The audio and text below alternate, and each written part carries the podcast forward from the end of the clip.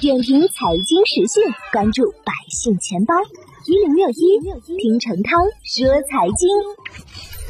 二月一日，A 股全面注册制正式启动。根据整体方案，沪深主板发行以交易机制出现变化，而这将对广大投资者产生巨大影响，打新需要更加谨慎。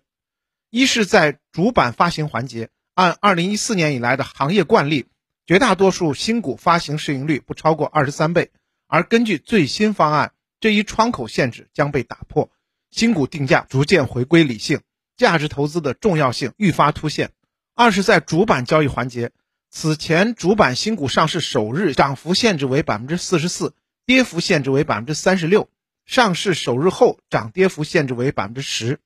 如今改革后，整体与科创板、创业板保持一致，新股上市前五个交易日。不设涨跌幅限制，但自上市第六个交易日起，主板新股日涨跌幅限制继续保持百分之十不变，而不是其他板块的百分之二十或百分之三十。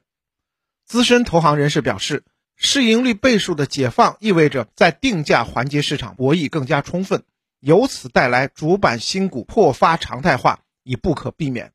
一系列变化之下，新股连续一字板将不复存在。此外，保留百分之十涨跌幅的安排，会对交易活跃度和市场情绪有所影响。除了特别优秀的标的，主板公司换手率或将进一步降低。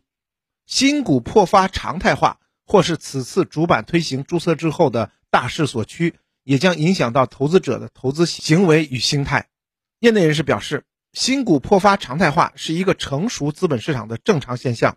可以看到。注册制是成熟资本市场普遍采取的一种新股发行制度，因此 A 股全面实行股票发行注册制，也是顺应新证券法的要求，标志着我国新股发行制度逐步走向成熟。